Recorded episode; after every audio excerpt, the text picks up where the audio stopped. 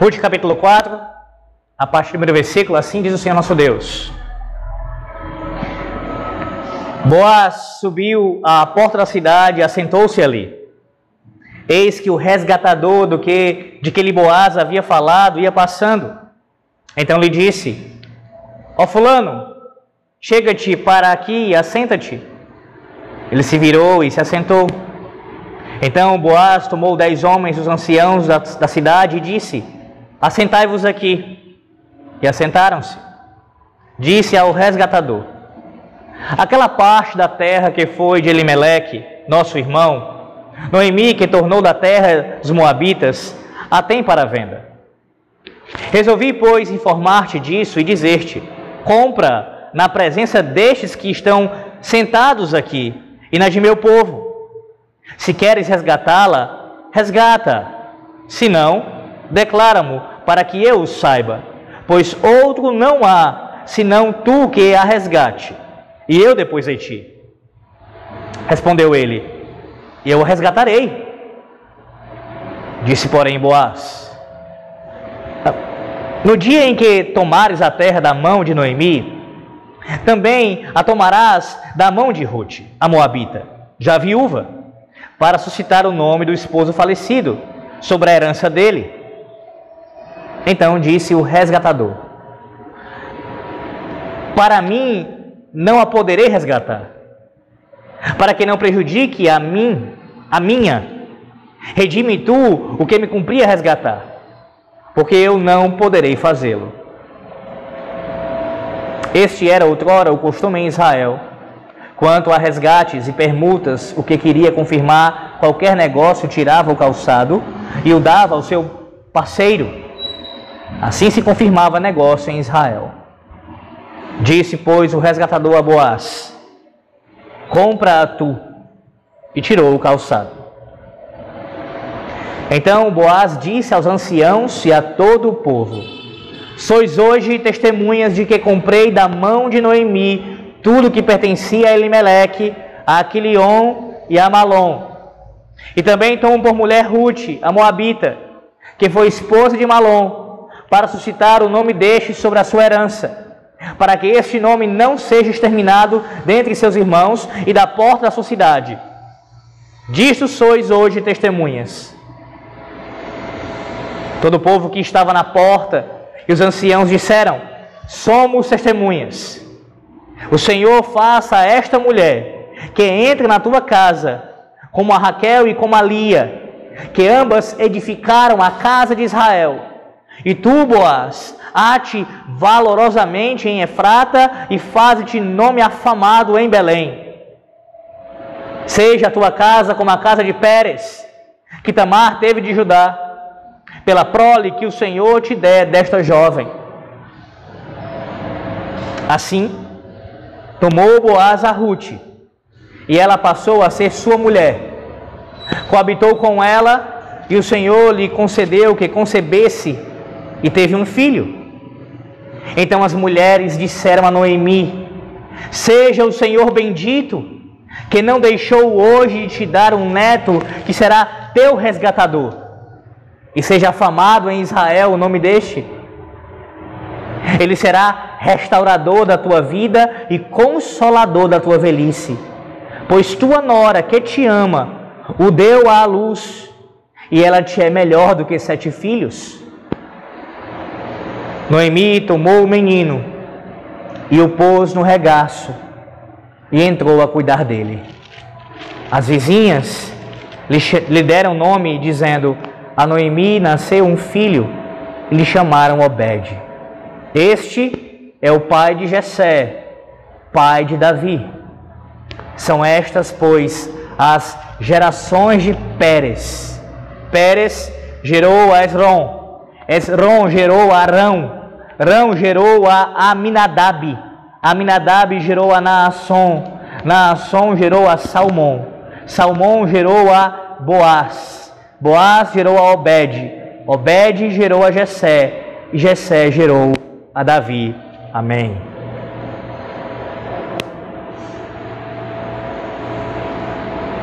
Sem sombra de dúvida, uma das coisas que mais as pessoas zelam ou pelo menos de forma geral, muitos zelam por isso, é o seu nome. É bem verdade que nem todos possuem essa preocupação. Na verdade, alguns acabam agindo de forma negligente com o próprio nome e se enveredando por vários caminhos que colocam o seu nome ou tornam o seu nome sujo na praça. Quer seja por contrair dívidas que não podem ser pagas, e eu digo aqui de maneira irresponsável mesmo, ou então fazendo o nome sujo de uma outra maneira, com uma má fama, não na área financeira, mas no seu caráter, na sua índole. No caso, na falta desse caráter, na falta de integridade. Mas, de forma geral, sabemos que ainda há pessoas, sim, que zelam pelo seu nome, que procuram cultivar um cuidado, ter um zelo pelo seu nome. E aí isso envolve, repito, não apenas as questões financeiras, mas a todo o seu proceder, a toda a sua vida. Tenham cuidado com o seu nome. Só que alguns nessa, nesse zelo pelo nome, que em si não é errado, pelo contrário, alguns acabam ultrapassando os limites, acabam falando tanto do seu nome, falam, se preocupam tanto com a sua com a sua fama, com a sua reputação, que vão para além da preocupação legítima, a ponto de o seu nome ser o principal alvo da sua vida.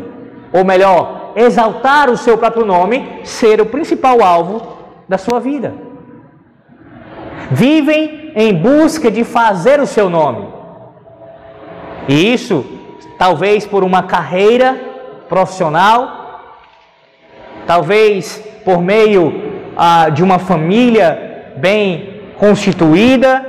De alguma maneira a pessoa tenta, e até mesmo por meios ilegítimos, construir um nome que seja conhecido, que seja notório, que seja visto, muito bem visto e que faça história, que possa ficar registrado nos anais da história, de tal forma que todos possam falar dele durante a sua vida, mas também pós-túmulo, mesmo depois de ele ir embora, ainda o seu nome ficar gravado na história, de tal forma que descendente após descendente, outros falarão dele.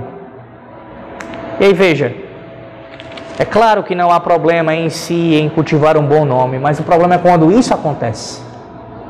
É quando a preocupação do indivíduo é mais com o nome dele pessoal, é mais com a sua reputação, do que em exaltar o nome pelo qual ele deveria viver. O nome pelo qual ele deveria ter toda a sua vida dedicada a esse nome, a proclamar, a anunciar esse nome. Percebe a diferença? Sim, meus irmãos, todos nós fomos criados pelo Senhor Deus, fomos feitos à sua imagem e semelhança, e temos por obrigação exaltar o seu santo nome, bendizê-lo, viver para fazer este nome conhecido. Este nome deve ser afamado. Sim, lembrando as palavras do profeta João Batista, que ele cresça e você e eu venhamos a diminuir, a desaparecer, e não os nossos nomes serem os primeiros a nos preocuparmos, mas o nome do Senhor, o nome de Yahvé. Nesse texto, meus irmãos, no capítulo 4 de Ruth, nós observamos algo que acontece em toda a revelação bíblica, mas com uma ênfase especial aqui nesse capítulo 4, obviamente. Nós entendemos aqui e observamos que o Senhor, o Senhor, ele exalta o seu nome. Ele faz isso de duas formas. O Senhor, ele exalta o seu nome, resgatando pecadores e preservando a semente santa. Sim, o Senhor, ele exalta o seu nome resgatando pecadores e ele exalta o seu nome preservando a semente santa. Veremos em dois pontos. Veja, do versículo 1 ao versículo 12, nós veremos que o Senhor exalta o seu nome através do resgate de pecadores. Ele exalta o seu nome resgatando pecadores. Do 1 ao 12. E do 13 ao 22, nós veremos que o Senhor exalta o seu nome, o seu próprio nome, o nome de Yahvé exaltado, preservando a semente santa. Do 13 ao 22. Veja o versículo 1, aqui começando a vermos, observarmos o Senhor exaltar o seu nome através do resgate de pecadores. Diz assim o versículo 1 novamente: Boaz subiu à porta da cidade e assentou-se ali. Eis que o resgatador de que Boaz havia falado ia passando. Então lhe disse: Ó oh, Fulano, chega-te para aqui, assenta-te. Ele se virou e se assentou. Você deve lembrar que no capítulo 3 nós vimos que ele termina, ele, ele encerra com uma expectativa. O próprio autor deixa isso no ar, mas atra através mesmo das falas dos personagens. Quando há o encontro entre Ruth e Boaz, no final daquela conversa, no término daquela conversa, Boaz despede Ruth, dando a ela a esperança de que ela seria sim resgatada. É bem verdade que ele não garante que ele seria o resgatador, porque havia um outro parente mais chegado, um parente mais próximo do que ele na linhagem, na, na, na, de proximidade da parentela. Então havia um antes dele, e assim Boaz, por ser um homem íntegro, um homem que cumpre a lei, iria seguir os, os passos, os trâmites legais para poder cumprir de forma ah, correta, de acordo com a palavra de Deus. Ele diz que ah, não seria ali, já não, já não firma esse resgate com ela, mas deixa claro que se o outro que seria, que era o seu parente mais próximo, não resgatasse, ele iria fazer. E não apenas a promessa acontece através das palavras de Boaz, o que seria suficiente, porque era um homem íntegro de palavra, mas além disso, Boaz, ele dá a Ruth aquelas medidas de cevada. Você lembra disso? Nós vimos isso, que no capítulo 3 ele deu a ela uma quantidade que o texto no original menciona, e na, na sua Bíblia aí também em português é mencionado que foi uma quantidade de seis medidas. Nós vimos que esse número não foi aqui aleatório. Qual foi a ideia? Qual era a ideia que permeava, que permeia todo o capítulo 3? É a ideia do descanso. Em todo o capítulo 3, nós temos essa ideia. Vejam mais, mais uma vez, o início do capítulo 3. Disse-lhe, versículo 1: Disse-lhe Noemi, sua sogra, minha filha, não hei de eu buscar-te. E aí eu disse para vocês na pregação passada, lar aqui, traduzido no português, na verdade, no original, é a ideia de descanso. Então Noemi está falando para Ruth, uma pergunta retórica. Eu não vou, minha filha, porque me preocupo com você, buscar para você descanso.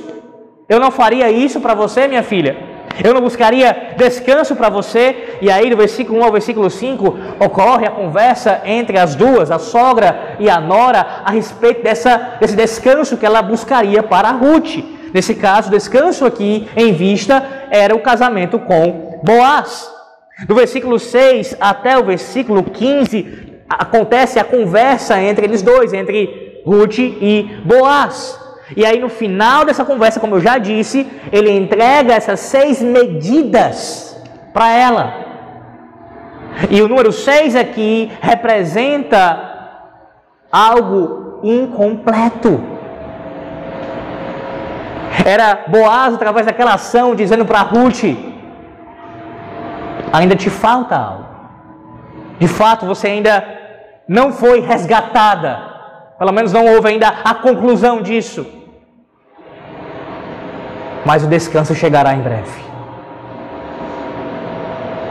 E como eu falei, expliquei no sermão passado, há um paralelo claro aqui entre os seis, as seis medidas e os seis dias da criação. Onde o Senhor faz tudo em seis dias e ao sétimo dia ele descansa.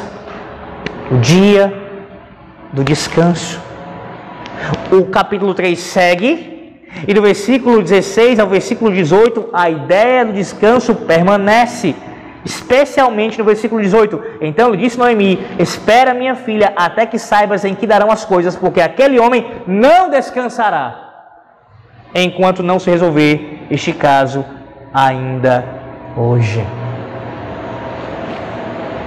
O capítulo 4, o autor inicia ainda naquele dia, meus irmãos, atentem para isso, para esse fato. O capítulo 3 se passa naquela, eu digo já, a conversa entre, entre Boaz e Ruth ocorre à meia-noite, e naquele dia ainda, pela manhã, logo cedo, Boaz está subindo à porta da cidade para resolver a questão, para tratar daquele assunto.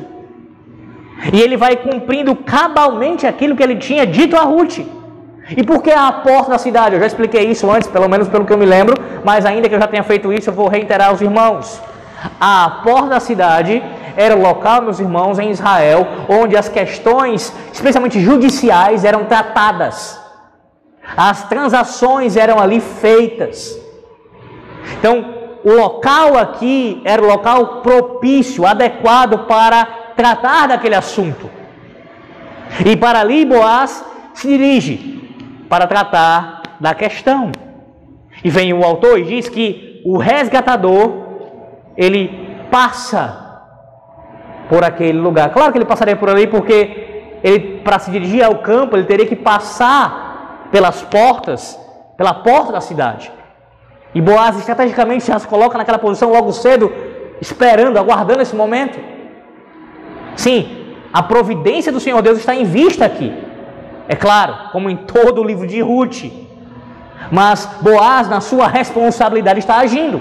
Ele se prepara, ele vai logo cedo, ele vai para o lugar que deveria estar, e ali avista o resgatador de que ele havia falado, mais próximo do que ele na, na família. E aí vem algo que o autor cita aqui, que seria a fala de Boaz para aquele homem, que é, no mínimo, meus irmãos, algo curioso. Eu não sei se você já tinha lido o livro de Ruth antes, eu espero que sim, como um crente já tem algum tempo de fé, já deve ter lido o livro de Ruth. E se você se atentou para essa menção aqui que é feita, você deve ter ficado, penso eu, intrigado. Por que é que Boaz se refere àquele homem, àquele resgatador, a um parente seu, como o fulano? Então você até pensa, mas Alex, qual o sentido disso aqui? Porque essa expressão ela não.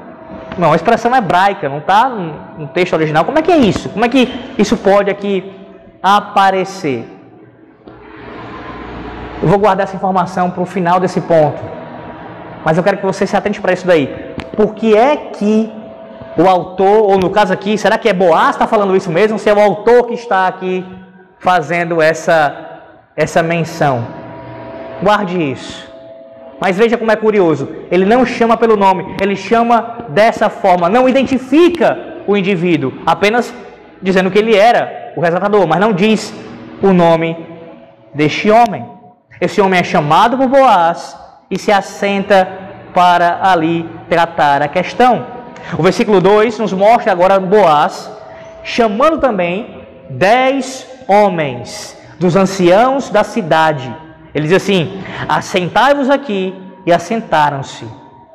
Por que esses dez homens? Ora, Boaz estava chamando aqueles homens, os anciãos, para serem testemunhas do processo, de toda aquela transação que ali aconteceria. Veja aqui o contexto, o pano de fundo dessa história do capítulo 4. Pelo menos essa primeira parte do capítulo 4. Boaz está com o outro resgatador, na presença de dez homens, de dez anciãos, e além disso, à porta da cidade, no lugar propício para o julgamento, e era um lugar onde transitava-se pessoas o tempo inteiro, então era um lugar bastante movimentado. Além disso, imagine, isso está sendo feito ao ar livre, em público, tendo não apenas os anciãos, os transeuntes ali que estavam passando pela, pela entrada da cidade, mas a criação também era testemunha. Os céus, a terra e mais do que qualquer outro ali, o próprio Senhor era a testemunha daquele julgamento. Percebe? O tamanho aqui, o peso, a solenidade do que está acontecendo. Esse é o contexto. Boaz está tratando da questão publicamente, não em privado, não de forma secreta, não às escuras, mas como todo homem de Deus deve agir, às claras. Às claras. Porque o homem de Deus, meus irmãos, não tem nada a esconder de ninguém. Absolutamente nada. Nada. E é claro que com isso eu não estou falando que o homem de Deus vai revelar toda a sua vida para todas as pessoas de uma maneira que vai contar até as suas intimidades particulares que ele não, não é isso que eu estou dizendo. Estou falando que os assuntos propícios que são de natureza ah, de solenidade, que precisam de, de aprovação, que precisam de testemunho, são tratados às claras, em público. E veja o contraste com o capítulo 3. A conversa de Ruth com Boaz se deu na eira, à meia-noite, os dois sozinhos ali tratando da questão, porque Ruth foi assim, aconselhada por Noemi para chegar a Boaz, aquela circunstância, mas Boaz, logo pela manhã, faz as coisas como elas deveriam ser, mostrando que ele não tinha nenhuma intenção ah, uma intenção imoral, uma intenção ah, de, de, de ganho pessoal, simplesmente não. Ele estava querendo fazer as coisas como elas tinham que ser, à luz da revelação do Senhor, em público. Em público. Eu reitero isso. Nós que somos o povo da aliança, nós tratamos as nossas coisas às claras. Às claras. E aqui é claro, isso envolve algumas questões. Não apenas algo de solenidade, natureza de solenidade é tratado em público, ou colocando aqui melhor, as claras. Mas também há questões, meus irmãos, que nós temos entre, entre nós que precisam ser tratadas também as claras. Por exemplo, Quantas vezes acontece de um irmão ter uma situação para tratar com o outro irmão ah, como uma, um, um problema, uma querela surge entre uma pessoa e outra na congregação, numa igreja, e aí no lugar de tratar as coisas como elas devem ser, ou seja, não necessariamente em público para todo mundo ver, mas entre eles se resolverem e se possível até chamar testemunhas, dependendo da situação, da gravidade da situação, o que, que você prefere fazer? As escuras. E o pior tipo de obscuridade é deixando lá no fundo do coração, não tratando, deixando a raiz de amargura ser criada e alimentando aquele sentimento perverso contra o outro e não trata a questão como deveria ser tratada. A tal ponto de que talvez seja necessário, pelo menos se torna necessário, quando chega a esse extremo, de aí sim, ter que tratar as coisas em público. Uma disciplina eclesiástica. Porque não tratou antes como deveria tratar. Sabe qual é o problema? Nós agimos diferente de Boaz. Boaz tinha uma situação para ser resolvida. O que, é ele faz? Ele vai no mesmo dia, de manhã, bem cedo, tratar o problema e resolver de uma vez toda. De uma vez por todas. Nós não, estamos empurrando com a barriga, deixando para outro dia, deixando para lá, deixando a coisa para resolver quando der. Quem quer resolver, meus irmãos, age. Aquilo que está em nossa condição, debaixo da nossa responsabilidade, podemos agir, podemos resolver, temos que dar os passos para isso. Boaz nos ensina, nos ensina mais uma vez pelo seu exemplo aqui. Um homem de Deus, um homem sério, resolve as claras e resolve imediatamente a questão. Agora, mais do que isso, o que ele estava se propondo a resolver era um problema dos outros. Já parou pensar nisso? As aplicações que eu tenho feito aqui nesse começo se referem a problemas que você tenha Pessoalmente, você tem o problema. Mas Para eu pensar um pouco. Não apenas você deveria ser ágil em resolver problemas que envolvem você, envolvem o seu nome, mas também deveríamos estar dispostos a resolver os problemas dos nossos irmãos. Sermos rápidos em agir em favor do nosso próximo. O quanto antes. O quanto antes. Boaz está fazendo isso daqui.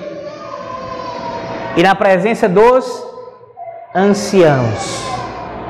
Anciãos. Veja, você sabe, ancião aqui no Antigo Testamento é o equivalente para presbítero no Novo Testamento.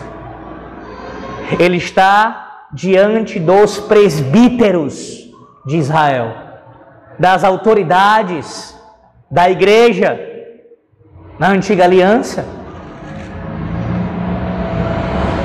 E por que anciãos?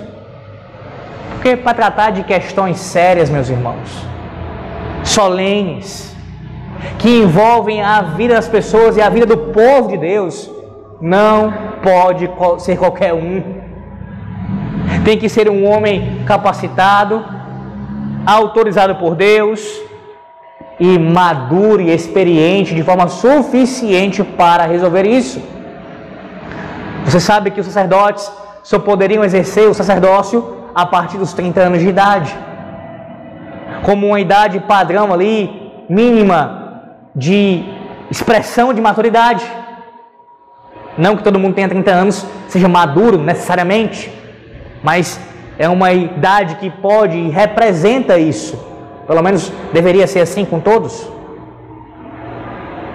E não apenas os sacerdotes, ou seja, na nova aliança, os ministros da palavra dos sacramentos devem ser maduros, não só na sua idade, mas especialmente na sua mentalidade, mas também aqueles que governam a igreja como regentes,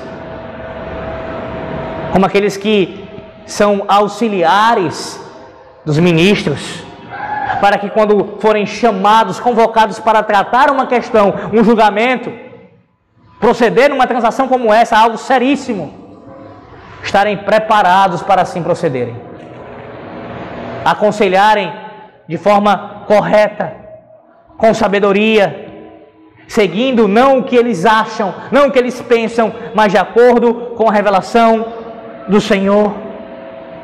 Sim, são os anciãos que são chamados, não os jovens, muito menos os moleques. Versículo 3 disse ao resgatador, ou seja, Boaz falando ao resgatador, ao, ao primeiro aqui, ao que vem antes dele. Aquela parte da terra que foi de Limeleque, nosso irmão, Noemi, que tornou da terra dos Moabitas, a tem para a venda. Resolvi, pois, informar-te disso e dizer-te: compra na presença destes que estão sentados aqui e na de, e na de meu povo, se queres resgatá-la. Resgata se não, declara-mo para que eu o saiba, pois outro não há senão tu que a resgate, e eu depois de ti. Veja, primeiro momento aqui, pode parecer estranho para você, porque é que Boaz ele está mencionando apenas a questão da terra, e na verdade é a primeira vez que isso aparece no livro de Ruth. Se você se atentou para a leitura de todo esse livro, das pregações que foram feitas em cima dele, você deve ter percebido isso. Não há menção antes desse texto aqui a essa posse da terra de Noemi, no caso que pertencia a Elimeleque. E na transação que está acontecendo entre Boaz e o resgatador antes dele, na presença dos anciãos, do povo ali que estavam passando próximo ali, ele menciona somente, no primeiro momento, esta terra. Apenas isso. Veja que o casamento com Ruth não é mencionado. Não há aqui nenhum tipo de menção à pessoa dela, mas somente a questão da terra. Ele diz, ele se refere a Elimelec como um irmão. Isso não significa necessariamente que eles fossem irmãos de fato, mas talvez primos. Ou então pode ser apenas uma referência ao fato de fazerem parte da mesma tribo. E aí, nesse sentido mais abrangente, da mesma família. E ele diz: para o resgatador. Se você quiser resgatar, resgate. Qual é a resposta do homem? Versículo 5. Perdão. Versículo 4 ainda. No final do versículo 4. Respondeu ele: Eu a resgatarei. Ele afirma que vai resgatar. Alguns comentaristas dizem que nessa na leitura que você faz de Ruth, se você aqueles claro, aqui na primeira vez que você lê o Ruth, porque se você conhece a história, você sabe como ela termina. Mas na leitura sequenciada do livro de Ruth, lendo de uma maneira bem atenta e sem saber o final da história, nesse momento a intenção do autor aqui em narrar isso, a própria forma como Boaz trata a questão, cria um suspense na história. Por quê? Porque até o capítulo 3, por mais que não houvesse a certeza que Boaz seria o resgatador, havia a promessa. E a forma como o autor conduz a narrativa cria no leitor a expectativa de que isso seja concluído, que eles venham a se casar. A própria forma de descrever Boaz, descrever Ruth como dois eh, como duas pessoas piedosas, virtuosas, que temem a Deus, que se encaixam tão perfeitamente, cria esse senso, essa vontade, um desejo do leitor. Eles têm que se casar, eles têm que terminarem juntos.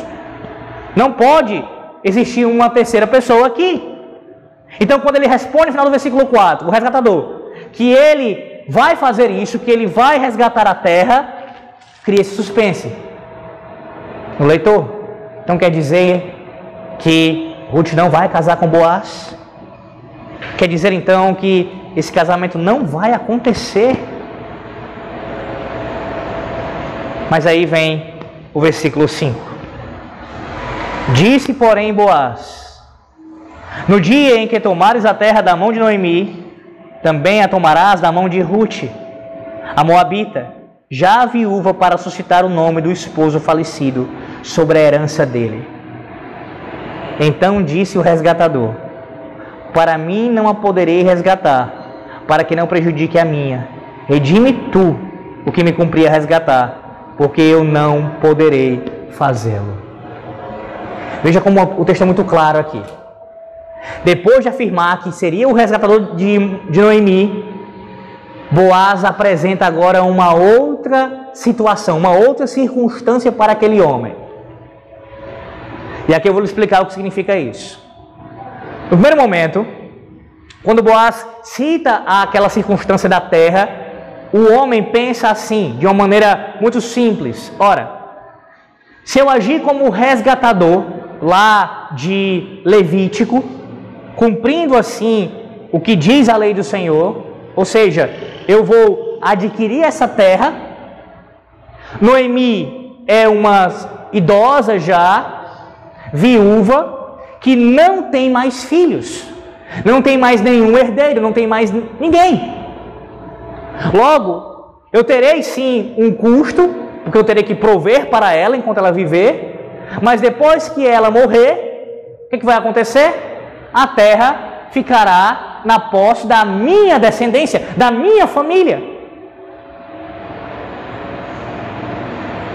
Mas em seguida, Boaz cita ele, cita para ele que havia uma mulher, uma jovem viúva em idade de se casar. E esta mulher, Ruth, a Moabita, com ela ele teria que se casar, e aí sim o primeiro filho que nascesse, quando chegasse a idade para isso, assumiria aquela propriedade novamente. Logo, o papel daquele homem, daquele resgatador, seria adquirir a terra, cuidar daquela terra, prover para Noemi, ter um filho, casar-se e ter um filho com, com Ruth, e cuidar deles até que chegasse a idade daquele menino assumir ou reassumir a posse que lhe cabia. Quando o homem se deparou com essa realidade, qual foi a resposta dele? Não, eu não posso resgatá-la. eu não posso cumprir isso. Você percebe o que está acontecendo aqui? Primeiro que a maneira como Boaz apresenta a questão, ela já é intrigante. Porque ele não joga logo de cara todas as informações, ele não diz logo para ele, olha, tem isso e isso para ser feito. Ele apresenta primeiramente essa questão da terra e depois, só então, ele cita também a responsabilidade para com Ruth. Mas o que é mais ainda chamativo é a resposta do resgatador. Ele se nega a assim fazer. E por qual motivo, meus irmãos? Ora, o motivo é porque este homem não queria suscitar a descendência para um outro homem. Ele não queria preservar a linhagem do nome de um outro homem. Porque ele estava preocupado com o seu nome, com a sua linhagem, com a sua descendência. E aqui vem a ironia da coisa. Como eu disse no início do capítulo, como é que ele é chamado aqui no início do capítulo? Versículo de número 1. Ó Fulano. Ó Fulano. E aí, isso não significa dizer que Boaz, quando se referiu àquele homem, ele o chamou dessa forma. A construção na língua hebraica aqui, meus irmãos, realmente traz a ideia é, de algo sem sentido, digo, no sentido assim de. É, é, ele não se, é como se ele estivesse falando como, com qualquer coisa. O fulano, aqui é a tradução da nossa, nossa linguagem, chamar alguém de fulano, sem identificar, é uma tradução bastante próxima e adequada do que ele está fazendo no original. É como se ele estivesse dizendo isso mesmo, ó fulano, mas não foi Boaz que se referiu a ele assim. Foi o autor.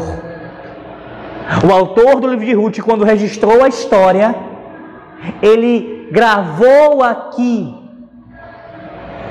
a expressão que dá essa ideia, sem identificar, sem dizer o nome daquele homem.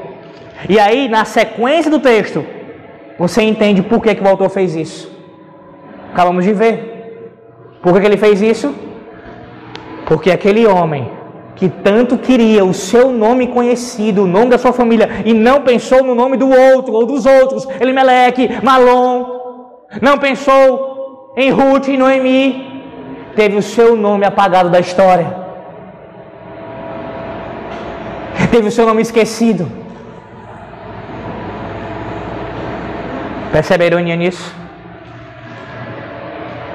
Não é exatamente isso que acontece com todos aqueles que se preocupam em fazer o seu próprio nome grande, que vivem as suas vidas para promover e exaltar o seu próprio nome. No final das contas, aqueles que assim procedem, que se esquecem do nome do Senhor, que se esquecem do principal nome, o nome de Cristo, e vivem para os seus próprios nomes, terão a semelhança desse homem, os seus nomes apagados da história. Os seus nomes não serão lembrados. Então você diga, mas como assim? Há tantos homens na história do mundo que até hoje são lembrados pelos seus feitos, seja de guerra, seja feitos políticos, seja qualquer outra natureza, homens que são lembrados, feitos esportivos e não temem a Deus e seus nomes estão escritos na história. Você não entendeu. Se você pensa assim. Não interessa se o nome desses homens estão escritos na história. O que vai valer realmente, no final das contas, é se o nome deles está escrito no livro da vida. Eis a grande questão. Onde o nome, onde o seu nome está escrito. Onde o seu nome será lembrado ou esquecido. Lá registrado no livro da vida, no livro do Cordeiro, e lembrado não por uma era, não por alguns milênios, mas por toda a eternidade, ou jogado no ostracismo. no mais escuro lugar que possa existir no lago de fogo e enxofre. Que ironia, meus irmãos. A vida desse homem e esse comportamento dele aqui esboça perfeitamente bem a vida de todos aqueles que se preocupam mais com seus nomes do que o nome de Cristo e também com o nome do seu próximo. O que é isso senão o resumo da lei do Senhor? Amar a Deus sobre todas as coisas e o próximo como a si mesmo. Esse homem não se preocupa com aquelas mulheres, muito menos com os mortos, Elimeleque e Malom, mas com ele e o seu umbigo, apenas. O que, é que eu vou ganhar nessa situação? E aqui para pensar nisso. Veja o quanto a palavra de Deus está nos ensinando aqui a, a respeito de você fazer o bem ao próximo sem pensar no que você vai receber.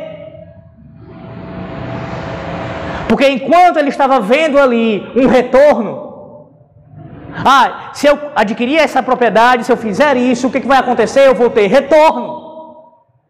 Eu terei retorno. A partir do momento que ele entendeu que a situação era muito mais ah, espinhosa, que era muito mais exigido dele renúncia e se preocupar com os outros, ele deu para trás. Ele desistiu da transação. Porque não haveria lucro pessoal, não haveria ganho para ele. O que é isso senão a demonstração clara de egoísmo? Se você faz o bem ao outro pensando que você pode receber dele, ou de outra pessoa, ou do próprio Deus, você já está fazendo errado. E não, isso não significa dizer que você, quando age em favor de alguém, não é natural você entender que o Senhor lhe abençoa em fazer isso. Claro, isso acontece. Mas você não faz esperando por isso, você não faz por causa disso simplesmente. Eu vou fazer porque eu vou ganhar. E se você não ganhar? E se você apenas perder naquela circunstância? Veja o homem que não se doou, que não renunciou, que não fez o bem sem pensar no retorno, teve o seu nome, o que ele tanto queria, com o que ele tanto se preocupou, o seu nome não foi registrado na história da revelação. Lembra de Orfa? Orfa porque voltou para Moabe por ali ficou. Não há mais nenhum registro bíblico acerca dela. Nesse sentido aqui, pior ainda foi esse homem. Nesse sentido aqui, quanto a, a ser conhecido, porque nem o nome é mencionado. Nem o nome dele é mencionado. O texto segue, versículo 7. Este era outrora o costume em Israel quanto a resgates e permutas. Que queria confirmar qualquer negócio, tirava o calçado e o dava ao seu parceiro. Assim se confirmava negócio em Israel. Disse, pois, resgatador a Boaz: Compra tu, e tirou o calçado. Então Boaz disse aos anciãos e a todo o povo: Sois hoje testemunhas de que comprei da mão de Noemi tudo que pertencia a Elimeleque, a Quilion e a Malom e também tomou por mulher Ruth, a Moabita, que foi esposa de Malom, para suscitar o nome deste sobre a sua herança, para que este nome não seja exterminado entre seus irmãos e da porta da sociedade. Disto sois hoje testemunhas.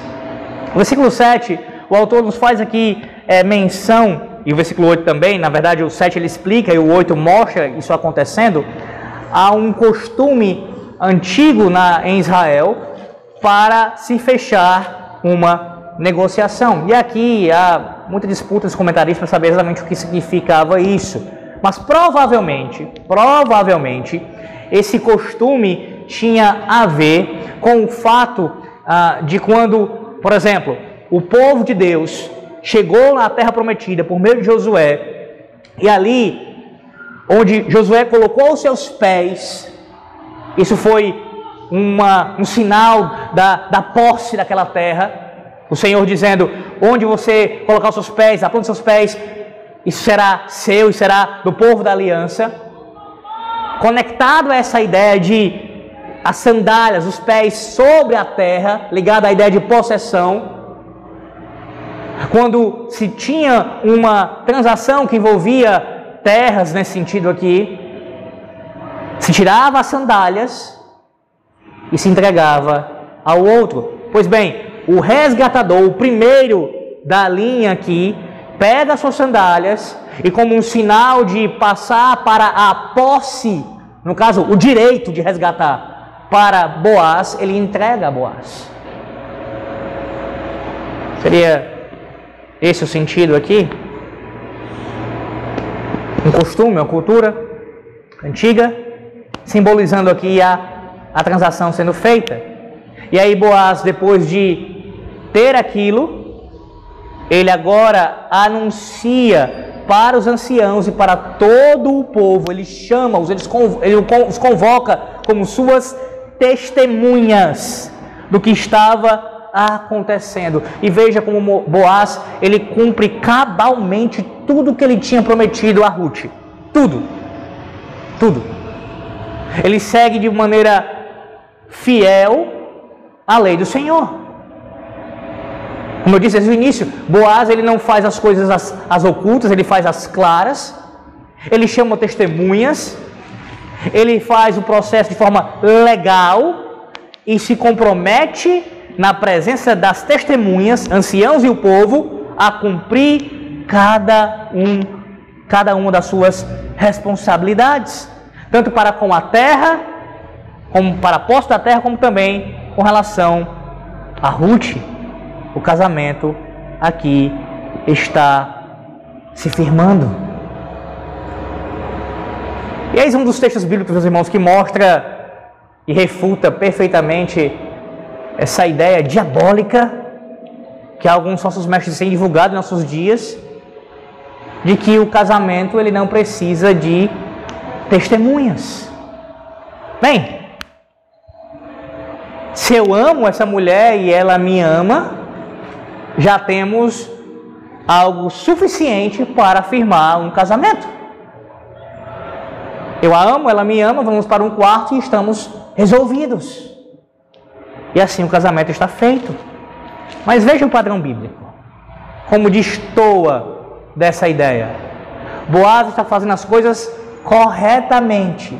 E isso envolve firmar o pacto, o matrimônio aqui, a aliança do matrimônio, de maneira formal, pública, com testemunhas.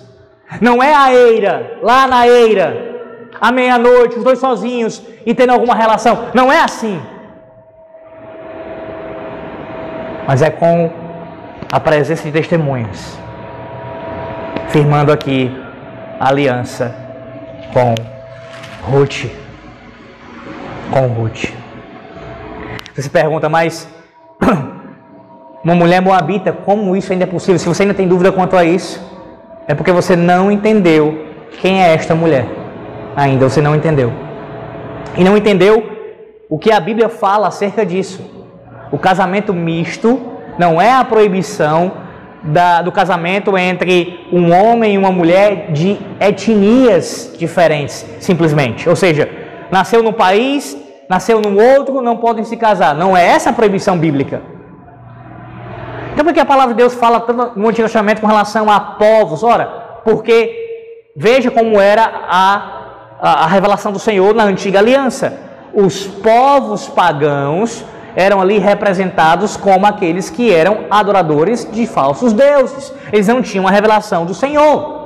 Esporadicamente, alguém era salvo, alguém se rendia ao Deus verdadeiro, mas os povos, como todos os povos pagãos, não criam em Deus, não, rejeitavam a Deus. E o povo de Israel era o povo escolhido por Deus para ah, levar essa revelação aos demais povos, no caso, serem uma nação modelo e atrair os povos a eles. Mas não significa dizer que não tenham tido pagãos salvos na antiga aliança, bem como não tenham tido israelitas perdidos na antiga aliança. É claro que as duas coisas aconteceram. Nem todo mundo que nasceu em Israel era de fato israelita, era de fato circuncidado no coração, apesar de ter a marca externa. Nem todo mundo que era que foi pagão morreu pagão. Tiveram casos de salvação. E Ruth é um exemplo disso. Apesar de moabita, apesar de nascer pagã, apesar de ter vivido como pagã durante muito tempo, ela foi convertida. E já tivemos provas disso. Ela já deu várias provas.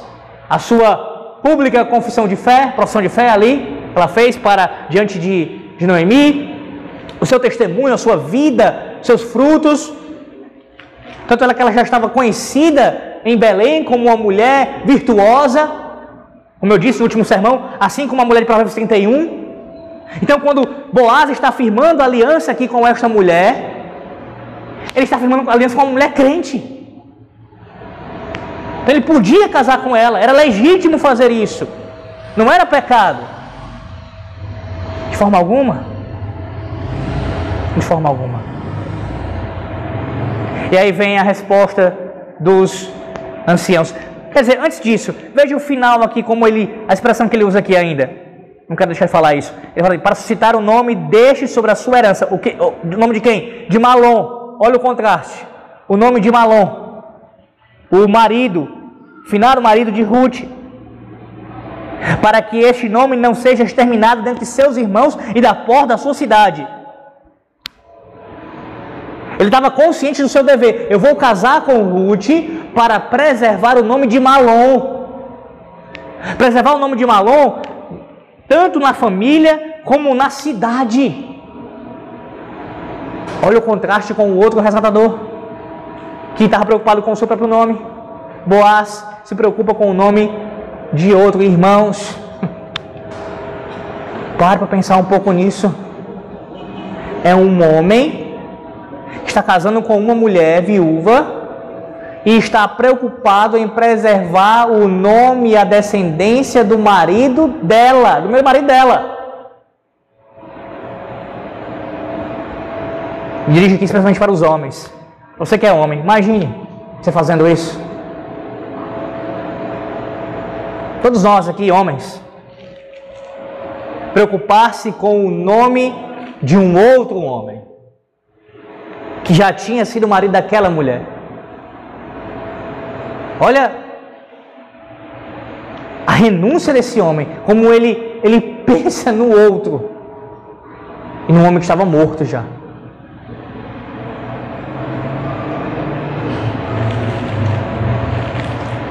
E aí vem a resposta dos, dos anciãos, versículo 11, e do povo também. Todo o povo que estava na porta, os anciãos disseram: Somos testemunhas. O Senhor faça a esta mulher que entra na tua casa, como a Raquel e como a Lia, que ambas edificaram a casa de Israel. Vamos por partes aqui. Primeiro, a primeira bênção aqui pronunciada pelos anciãos. Eles desejam para Boaz e para Ruth, no caso aqui especialmente para Ruth, que ela seja semelhante a Raquel e a Lia. Você lembra delas? Raquel e Lia foram as duas esposas de Jacó. Jacó é o pai da nação de Israel, o pai das doze tribos de Israel. A bênção que está sendo invocada aqui sobre Ruth é que ela fosse semelhante às matriarcas do povo da aliança. Assim como Raquel e Lia edificaram a casa de Israel, que Ruth seja esta mulher. E aqui é impossível você não se lembrar do que diz o apóstolo Paulo em 1 Timóteo, capítulo 2, acerca do papel da mulher na igreja. Aquele texto que alguns tentam é, deturpar e de forma errada interpretá-lo, associando ali a salvação da mulher como se dependesse de gravidez ou de ter filhos. Não, não é essa a ideia. Mas é o privilégio da maternidade. Deus concedeu somente a vocês, mulheres. Sabe o que? Serem aquelas que, por meio de vocês, os filhos da aliança nascem. E assim a igreja é edificada. Nós não temos esse privilégio. Como é que Raquel e Lia edificaram Israel, a igreja da antiga aliança? Como é que você, mulher, edifica a igreja? Sim, há outras formas. A, a, a, palavra de Deus fala de outras responsabilidades que vocês possuem, mas veja a principal delas: sendo mãe. Claro, não de qualquer jeito, mas mães tementes a Deus, que criam seus filhos no temor do Senhor. É assim. Vocês edificam a Israel. Vocês edificam o novo Israel, a igreja de Cristo, sendo mães. Porque essa é a bênção que está sendo evocada aqui sobre Ruth. Segue o texto. Que e tu, Boaz, ate valorosamente em Efrata e faze-te nome afamado em Belém. Lembram? Provérbios 31 fala da mulher virtuosa que eu citei muito no último sermão. Uma das coisas que a mulher virtuosa faz é propagar, é enaltecer o nome do seu marido. A mulher virtuosa não fala mal do seu marido em público. Não fala. Ela não cita defeitos, ela não vai arruinar a sua reputação. Ela contribui para a sua fama, para a sua boa fama. E aqui o texto diz que uma das coisas que aconteceria sobre Boaz, Boaz já era afamado em Israel, no caso de Belém e Efrata aqui, já era afamado e seria ainda mais depois daquilo que ele estava fazendo. Ainda mais. E quem contribuiria para isso? Aquela que edifica a sua casa. Aquela que edifica a sua casa iria contribuir ainda mais para esta fama essa boa fama de Boaz. Versículo 12. A última bênção aqui pronunciada. Seja tua casa como a casa de Pérez, que Tamar teve de Judá, pela prole que o Senhor te der desta jovem. Tanta coisa para falar aqui, irmãos, mas eu preciso correr. Perceba, perceba isso daqui. Eu já citei isso outras vezes.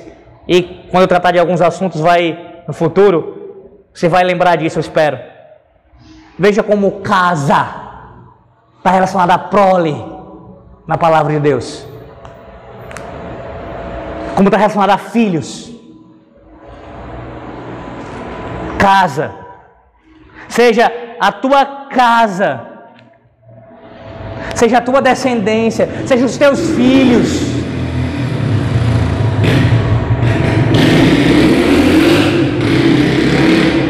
Veja. E quem é Pérez? Gênesis capítulo 38. Gênesis 38. Nos mostra uma história que é bastante encharcada de pecado. Você deve lembrar, no capítulo 37, Moisés nos fala sobre José.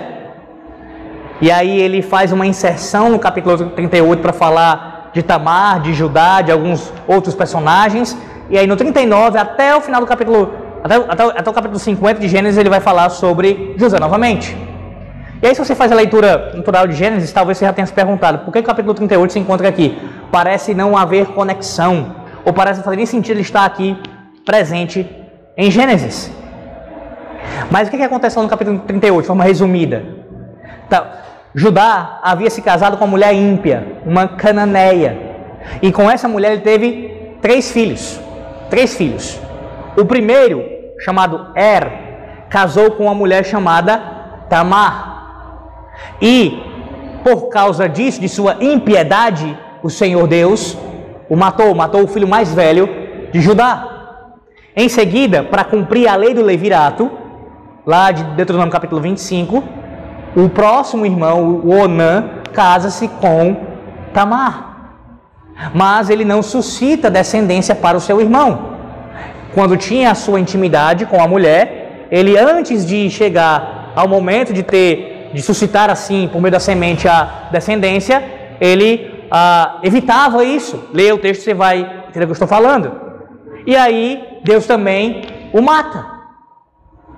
Então, Judá, perdendo dois filhos, e tendo agora que passar o terceiro filho para casar-se com Tamar, ele engana Tamar, faz com que ela se afaste, vá para longe, fique ali durante um tempo ainda passando pelo período da viuvez, até que só depois então ele iria ah, conduzir o terceiro filho quando estivesse na idade apropriada para casar com ela. Mas na verdade o que ele queria fazer era ganhar tempo e enganá-la.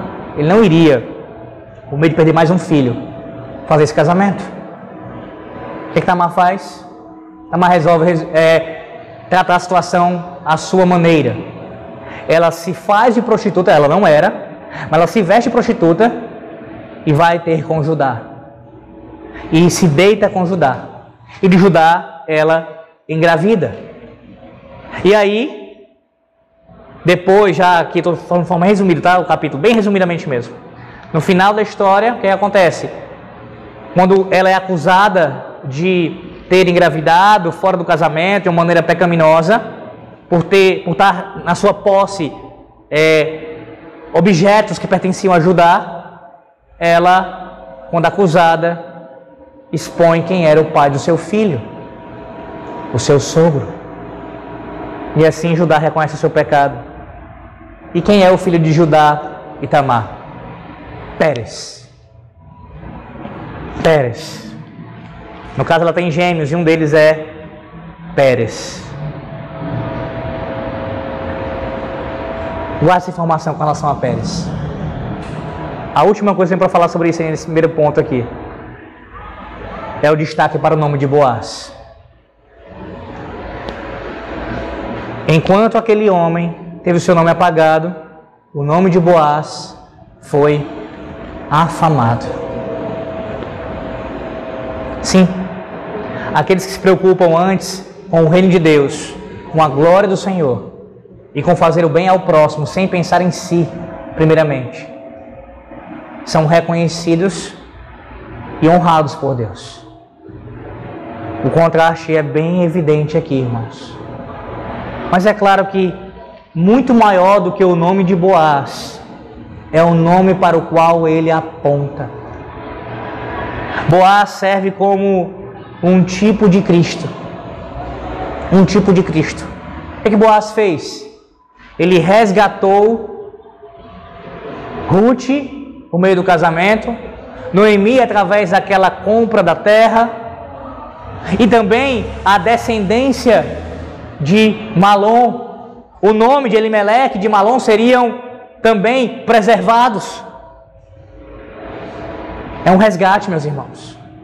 É um resgate de pessoas que não poderiam fazer nada por elas mesmas.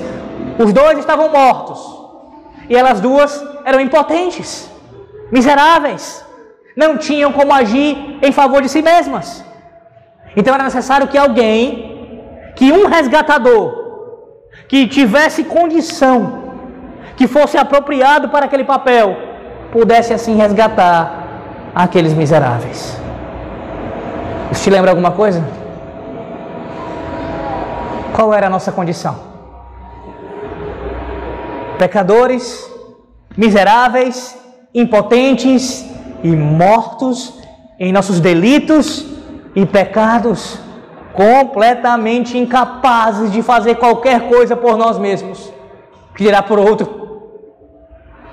Mas Deus enviou um resgatador que é maior do que Boaz, que é mais íntegro do que Boaz, é mais fiel do que Boaz, é mais poderoso do que Boaz, é mais rico e cheio de graça do que Boaz. O próprio Filho de Deus foi quem nos resgatou. Louvado seja Deus por isso, meus irmãos. Porque em nossa condição impotente, completamente miserável, Cristo nos resgatou dos nossos pecados. O que foi que aconteceu? Porque Deus o enviou e ele nos resgatou, Deus o exaltou. Filipenses capítulo 2, você lembra disso? Que a ele foi dado um nome acima de todo nome, e a esse nome todo joelho se dobrará e toda língua confessará, quer nos céus, na terra ou debaixo da terra, todos vão confessar o nome do Senhor, o nome mais afamado de todos. Sim, mesmo aqueles que hoje blasfemam, que hoje quebram o terceiro mandamento e todos os outros, falando no nome do Senhor, mal desse nome, um dia ainda vão se prostrar e vão reconhecer que esse é o nome sobre todos os nomes. A Ele seja a glória por isso. A Cristo seja a glória pelo resgate de pecadores miseráveis.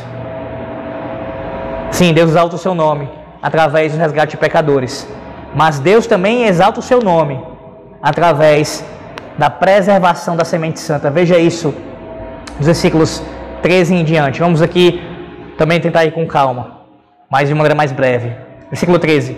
Assim tomou Boaz a Ruth, e ela passou a ser a sua mulher. Coabitou com ela, e o Senhor lhe concedeu que concebesse e teve um filho. Quando é que eles vão ter a sua intimidade? após o casamento ser firmado. Ele só tem a sua relação após o casamento ser firmado, que consuma aqui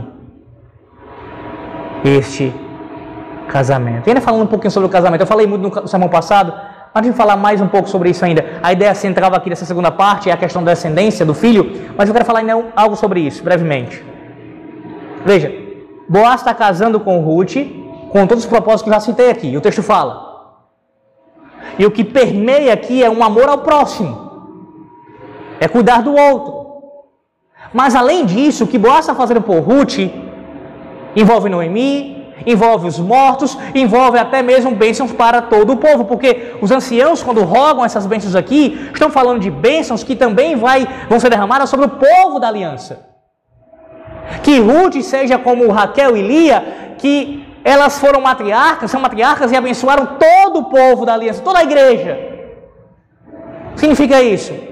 Que quando um homem e uma mulher se unem, o casamento deles deve ser não apenas para auxílio mútuo, mas também ser uma bênção para os de fora.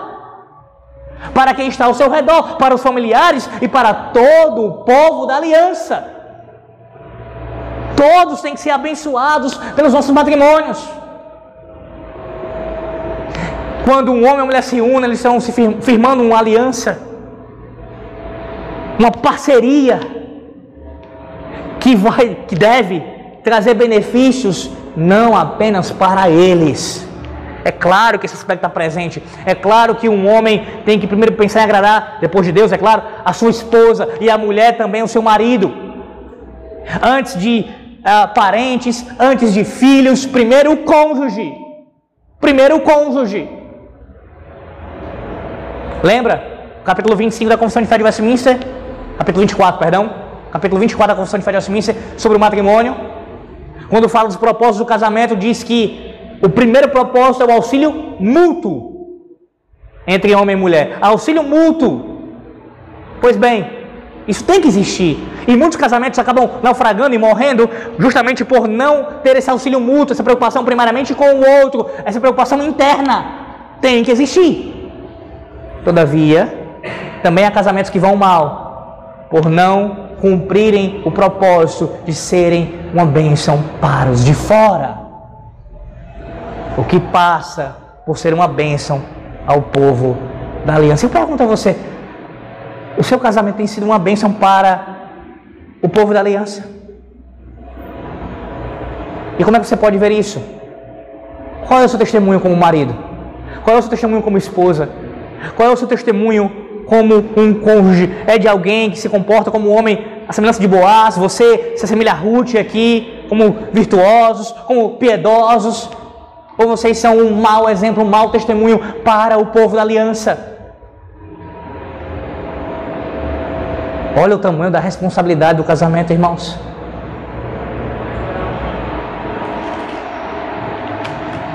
Sermos abençoadores também dos nossos irmãos. Versículo 13 mostra o casamento se consumando na intimidade. E aí vem a bênção do Senhor, mais uma bênção do Senhor. E o Senhor lhe concedeu que concebesse e teve um filho. Alguns comentaristas acham, entendem, que a Ruth ela era estéril, estéril. E isso muito por conta da, do capítulo 1. Você deve lembrar que ela passou um tempo, um período casada com Malom. E eles não tiveram filhos. E talvez tenha sido porque ela era estéril. E isso não é algo impossível de, de ser verdade, até porque há paralelo na revelação de Deus com essa história. Ou você acha que é a primeira vez que um homem mais velho, um homem numa condição que pela sua idade teria dificuldades, e uma mulher estéril se casam, têm um filho, mostrando assim a ação de Deus sobrenatural sobre a, circunstância. Não seria a primeira vez que aconteceu. Você sabe, outras mulheres do povo da aliança foram estéreis. Mas ainda que ela não fosse estéril de fato, no mínimo, meus irmãos, o que podemos afirmar é que no capítulo 1, quando se fala que ela não teve filhos com o seu primeiro marido, aquilo foi mais uma consequência, como eu preguei naquele dia, do juízo do Senhor em fechar a madre. Ainda que não fosse uma coisa que ela, ela fosse é, estéril, é, independentemente daquilo, não. Mas por conta da circunstância, estarem todos em pecado, durante um período ela estaria ali sem conceber. No mínimo, podemos afirmar que ela não teve filhos antes, assim como aquela outra mulher órfã, porque o Senhor estava pesando a mão sobre a casa de Limeleque. O que acontece a partir do momento que ela se casa com Boaz? Logo se casa com Boaz. Logo de cara, ela concebe e tem um filho. Deus fechou a madre, Deus abriu a madre. Maldição e bênção. Evidenciados, evidenciadas através de uma descendência. No caso, primeiro não concedendo e agora concedendo um filho. Versículo 14 diz: Então as mulheres disseram a Noemi: Seja o Senhor bendito, que não deixou hoje de te dar um neto que será teu resgatador e seja afamado em Israel o nome deste. As mulheres, lembra das mulheres quando Noemi chega a Belém com o retorno de Moabe? Chama ela de Noemi, Noemi. Não, não me chama de Noemi não. Eu não sou agradável, eu sou, eu sou Mara, eu sou amarga, eu sou amarga. Agora depois do Senhor reverter o quadro e a bênção, bênção sobre bênção, graça sobre graça derramada sobre a casa de Noemi, as mulheres olham para Noemi e dão esse testemunho. O Senhor tem te abençoado grandemente, Noemi, a tal ponto de que te concedeu o teu resgatador. E por que o resgatador? Não era Boaz? Sim, meu irmão Médio era Boaz. Mas Boaz era velho, meus irmãos. E Boaz talvez não tenha vivido ainda tantos anos. Quando Boaz, mesmo que ele tenha vivido, mas o propósito aqui qual era? Era através dele, aí sim, vir o resgatador que iria cuidar de Noemi na sua velhice, o seu neto. O seu neto seria o seu resgatador, aquele que cuidaria dela, uma vez seus filhos não estavam mais presentes ele cuidaria dela. O próprio neto seria o resgatador. E ele teria o seu nome afamado em Israel. Olha, olha aqui o quão superior é. Porque enquanto Boaz tem seu nome afamado em Belém e Efrata, Obed, que é esse o nome que ele receberá, tem o seu nome afamado em Israel. Em Israel. Que diferença, meus irmãos. Que diferença essa daqui para o começo do livro de Ruth. Você consegue enxergar a providência do Senhor aqui? Como Deus providencialmente foi cuidando toda a história, nada aconteceu por acaso.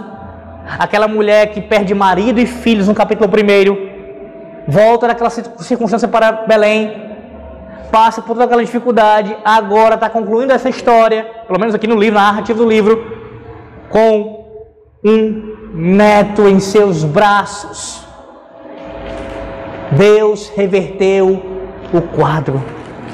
Porque a providência do Senhor Deus, sim, Deus se preocupa, Deus se interessa em fazer isso pelo seu povo como um todo, é claro. Aqui é o objetivo último é esse, abaixo da sua glória. é visar o seu povo, o bem do seu povo, sim. Mas a sua providência também envolve abençoar particularmente o seu povo. De maneira individual, pessoal. Ele está interessado em Noemi. Ele trata Noemi. Ele cuida de Noemi. Ele ama Noemi. Zela por sua vida e garante aqui o seu cuidado na sua velhice. Sim, é responsabilidade dos descendentes cuidarem dos seus ascendentes na velhice. Ou você tem alguma dúvida disso? Ao usar a palavra de Deus. Filhos devem cuidar dos seus pais. Assim como pais cuidam dos seus filhos enquanto eles estão debaixo da sua responsabilidade, na idade ainda que precisam de cuidado, na idade que chegarem a precisar dos seus filhos, os filhos têm que cuidar dos seus pais. Esse caso aqui é um neto, que também se enquadra na situação, uma vez que ele, na ausência de seu pai, Malon, substitui esse papel, cumpre esse papel. Seu pai Malon, que eu digo por associação nesse caso, por substituição, tá? O pai era Boaz, você sabe disso.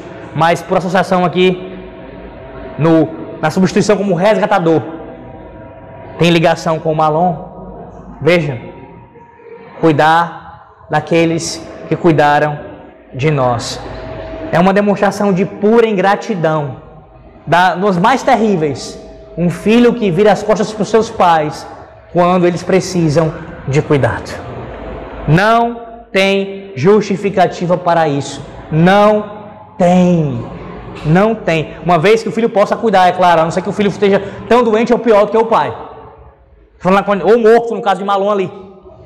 Mas na condição de poder cuidar.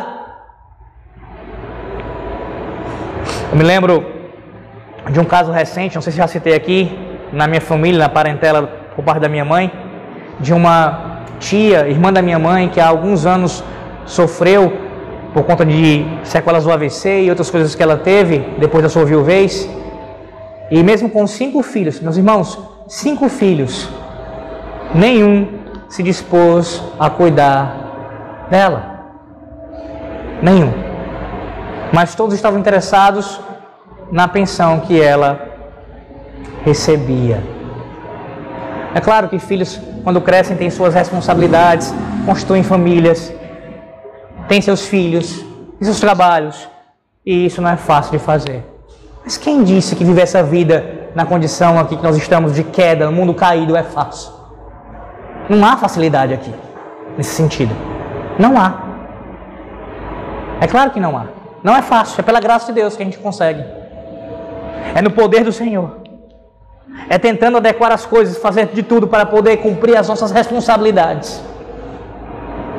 É terrível imaginar. Se você se condói, fica com compaixão e deve ficar quando um pai ou uma mãe abandona uma criança numa lata de lixo, deveria sentir a mesma coisa quando um, quando um filho abandona o seu pai ou sua mãe num asilo e deixa lá sofrendo.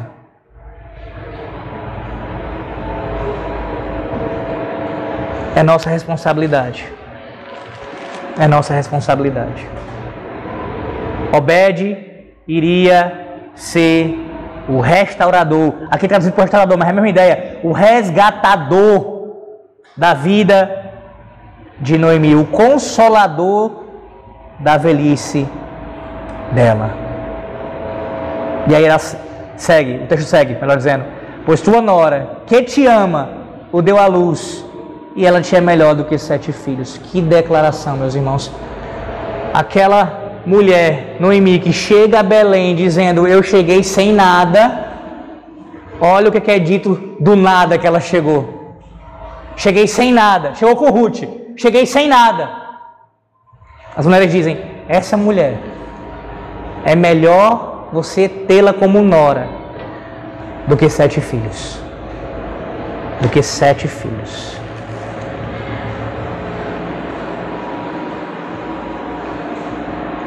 Será que as pessoas podem falar isso de você? Será que as mulheres, os homens, os nossos irmãos em Cristo podem falar isso de você? Acerca do seu tratamento para com seus pais, para com seus sogros? Será que podem dizer assim: você é uma nora para a sua sogra, para o seu sogro, melhor do que sete filhos? Você é um genro melhor do que sete filhos? Veja, é nossa responsabilidade também assim procedermos. Ruth, cuida da sua sogra, porque a ama. Essa é a base. Claro, porque ela ama o Senhor, primeiramente. Ela ama a sua sogra. E porque ela ama a sua sogra, ela cuida dela. E sim, é bem verdade que esse amor de Ruth para com Noemi, ele perseverou mesmo na rejeição, ou no caso, naquela, naquela tratativa de Noemi ainda não tão amorosa depois dos acontecimentos, naquela distância de Noemi. Ruth persevera, ela não demonstra amor por Noemi somente ah, esperando algo de Noemi. Isso é verdade. Isso é verdade. Mas também é importante nós salientarmos aqui, meus irmãos, que se por um lado, filhos, genros, noras, devem ser melhor do que sete filhos para os seus pais, para os seus sogros, é bem verdade que nós, pais, também temos que cumprir nosso papel. Nós, sogros ou futuros sogros, também devemos cumprir o nosso papel e tê-los como filhos, amá-los como filhos. Versículo 16. Noemi tomou o menino e o pôs no regaço e entrou a cuidar dele. As vizinhas lhe deram o nome, dizendo: A Noemi nasceu um filho. E lhe chamaram Obed. Este é o pai de Jessé, pai de Davi. São estas, pois, gerações de Pérez. Pérez gerou a Esron. Esron gerou a Arão. Arão gerou a Aminadab. Aminadab gerou a Naasson. Naasson gerou a Salmão. Salmão gerou a Boaz. Boaz gerou a Obed. Obed gerou a Jessé, e Jessé gerou a Davi. Devido ao avançado da hora, deixe-me comentar brevemente aqui. Veja. Obed nasceu da relação de Boaz com Ruth, e este menino simplesmente era o avô, ou se tornou, foi o avô de Davi. Só que tudo o que está acontecendo aqui o casamento de Boaz com Ruth, essa bênção do Senhor sobre Noemi, sobre sua família, o nascimento de Obed. Eles não sabiam do que aconteceria. Qual era o contexto? Viviam no tempo dos juízes, naquele tempo onde não havia rei em Israel, onde havia uma anarquia. E é nesse contexto, através dessa família, de uma moabita que Deus salva, que ele vai suscitar a linhagem do rei de Israel, do futuro rei de Israel. Na verdade, o segundo na ordem cronológica, mas o rei mais conhecido, mais famoso de Israel. Mas Boaz não sabia que isso aconteceria, Ruth não sabia, Noemi não sabia, ninguém sabia que Obed era o avô, seria o avô do futuro rei de Israel. O que significa isso? Muitas vezes, nós temos dificuldade em lidarmos com a providência de Deus por acharmos que, porque aparentemente não está acontecendo nada, ou melhor, eu acho que não está acontecendo nada, significa dizer que Deus não está trabalhando. Eu não estou conseguindo entender essa história, essa história está difícil de, de eu compreender, eu, eu não entendo porque isso está acontecendo na minha vida, porque isso acontece na igreja, eu não, eu não consigo entender. E porque eu não entendo, eu concluo: Deus não está fazendo nada. Só que Deus sempre está fazendo. Sempre pela sua providência está fazendo. Sempre. Sempre. E o que ele faz, além de perfeito, é glorioso. Muito mais do que nós podemos imaginar. Muito mais. Deus não entregou àquela família somente um descendente, somente um, um filho que iria resgatá-las no futuro, que iria ser ali o provedor para elas. Não somente isso. Mas daquela linhagem, daquela semente, o Senhor traria o rei de Israel, fazendo muito mais do que elas poderiam, do que eles poderiam imaginar. Agora nós sabemos que o objetivo aqui do autor não é simplesmente, ou melhor, o objetivo do autor é sim mostrar a linhagem aqui, a descendência de Davi, é sim. Mas pelo todo da revelação, nós conhecemos o que Deus diz. Vá para Mateus capítulo 1 e vemos aqui em Mateus 1 como o que diz aqui em Ruth 4 se refere a algo maior do que o próprio Davi. Mateus 1. Mateus capítulo 1, versículos de 1 a 5. De 1 a 6. Vamos lá, de 1 a 6. Livro da genealogia de Jesus Cristo, filho de Davi, filho de Abraão. Abraão gerou a Isaac, Isaac a Jacó, Jacó a Judá e a seus irmãos. Judá gerou de Tamar a Pérez e a Zera. Pérez gerou a Esron. Esron a Arão, Arão gerou Aminadab, Aminadab a Naasson, Naasson a Salmão, Salmão gerou de Raabe a Boaz, esse de Ruth gerou a Obed, e Obed a Jessé, Jessé gerou ao rei Davi, e o rei Davi a Salomão, da que fora mulher de Urias. Mais do que a linhagem real, através daquela, daquela união entre Boaz e Ruth, não era Obed o resgatador final, nem mesmo Davi, era o Cristo. Era o Cristo. Só que a gente não vê isso no momento. Nós que temos a revelação completa, sabemos que isso aconteceu e ficamos vislumbrados como Deus planejou tudo isso, arquitetou e foi conduzindo a história. Mas para para pensar agora na sua vida particularmente e no caminhar do povo da aliança aqui nessa terra nesse momento. Quantas coisas acontecem que você não entende e que parece um verdadeiro quebra-cabeça, todo desmontado, fora do lugar, não faz sentido. Mas guarde isso. Um dia fará. Um dia você vai ver todas as peças no lugar, completas. E aí, contemplando isso, você vai dizer: que sabedoria, que perfeição. Como Deus guiou a minha vida, a minha história, aquilo, tudo, de uma maneira tão plena. Ainda que eu não entendesse naquele momento, mas tudo cumpriu o seu plano e foi para o meu bem. Se de fato você está em Cristo. Mas não apenas isso, irmãos. Veja, você percebe quem é que faz parte dessa descendência, por isso que eu deixei agora para o final a questão de, do Pérez. Pérez nasce de uma relação pecaminosa, de uma mulher que se travestiu de prostituta e deitou-se com o seu sogro, e nasce Pérez. Além dele, é mencionado, sabe quem também, de uma relação aqui, de uma situação que é inusitada. Raabe estava na descendência claro, convertida a Deus, mas antes que um passado pagão, e sim essa prostituta, mas convertida. Da mesma forma, está presente aqui Ruth, uma mulher piedosa, mas que antes era pagã, habita.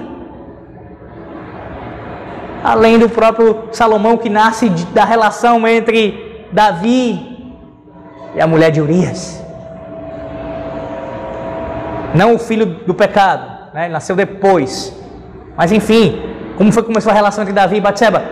Pecaminosamente. O que é isso? É só alguns nomes dos quais que compõem a genealogia do Messias. Alguns nomes que provavelmente você não ia querer na sua genealogia. Ah, esse aqui eu não quero. Não, não pode. Na minha família, uma mulher com esse passado, não, não quero também não. Mas estão presentes na genealogia do Messias. Sabe o que é isso? É mais uma demonstração da graça de Deus. Quando você olhar para as genealogias na Bíblia, dentre outras coisas, além do fato de você observar aqui a historicidade do, da narrativa, porque tem significado, eu olho para a narrativa e vejo, isso é uma história que aconteceu de fato, as genealogias me mostram isso, estão constatando que isso aconteceu. Além disso, nesse caso aqui no contexto da genealogia do Messias, você tem que ver a graça de Deus atuando.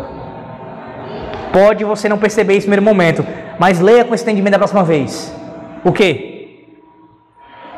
Há perdão para o mais vil pecador.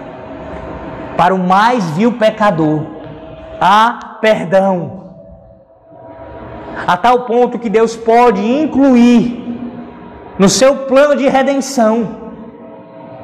E através dessa semente, enviar o seu filho. Isso é graça, meus irmãos. Isso mostra que Deus não nos escolhe por causa dos nossos méritos.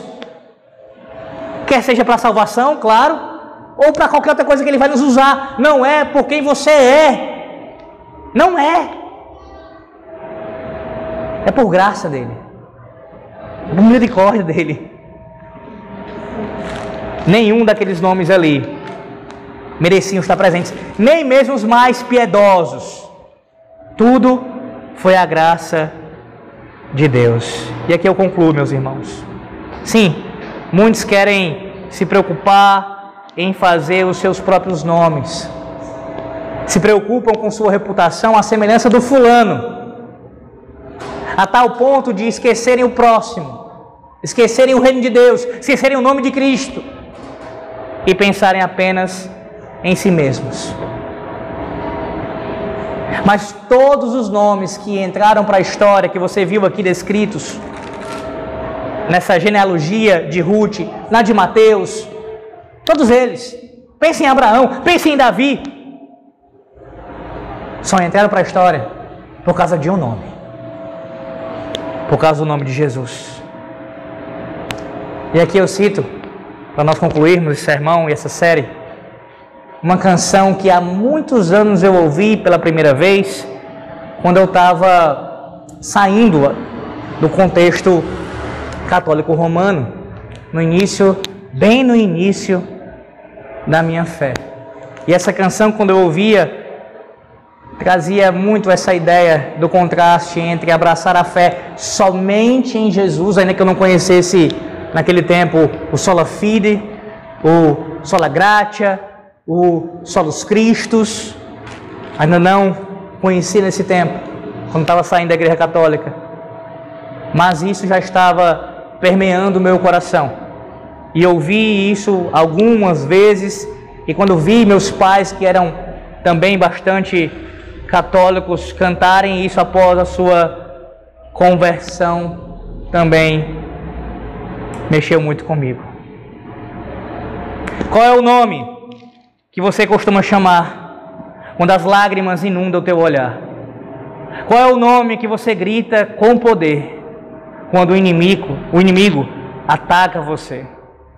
Não é Paulo, não é João, não é Davi, não é Sansão, nem Isaac, nem Jacó, nem Moisés, nem Abraão. Não, não é não. Qual é o nome que você encontrou a paz, onde a esperança cresce mais e mais. Qual é o nome que te dá confiança e fé para vencer o mundo e mesmo a morte até? Não é Pedro, não é Daniel, nem Maria e nem Isabel. Não é Jó, não é José, nem Abel e nem Noé. Não, não é. Qual é o nome que você vai pronunciar pelos séculos dos séculos sem parar. Neste mundo ou além, este nome traz o bem. Esse nome é vida plena para sempre. Amém. Esse nome é Jesus. Esse é o nome que está acima de todo nome. É o nome que deve ser exaltado e glorificado por todos nós. E foi preservando a semente santa. Veja, através de pecadores, e alguns mais vis do que outros, que Deus conservou a semente santa e fez o Messias vir. Deus exaltou esse nome. Sim, porque Deus exalta o seu próprio nome.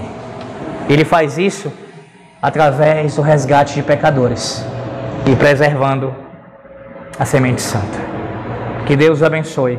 Em o um nome, sobre todo nome, o nome do Senhor Jesus Cristo. Amém. Oremos. Senhor nosso Deus, nós te damos glória e louvor nessa noite, onde ouvimos a tua palavra sendo pregada e essa série sendo concluída. Obrigado, Senhor, por termos vencido os desafios, os obstáculos que enfrentamos no caminho. Obrigado, Senhor Deus, por falar conosco. Obrigado, Senhor Deus, por nos edificar. Obrigado, Senhor, por nos lembrar que não o nosso nome, mas o nome do Senhor deve ser exaltado.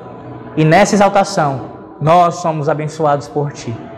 Ó oh Deus, que o Teu povo viva para isso, para fazer o Teu nome exaltado, o Teu nome afamado em toda a terra. Que assim seja, ó Deus. Nos guia agora em paz e segurança nossos lares, nos leva, ó Deus, debaixo da Tua proteção nos dá um dia amanhã em tua presença e nos prepara, ó Deus, para o teu santo dia que se aproxima, para nos encontrarmos com o Senhor e uns com os outros em adoração. Oramos assim com o perdão dos nossos pecados, em nome do Senhor Jesus Cristo. Amém.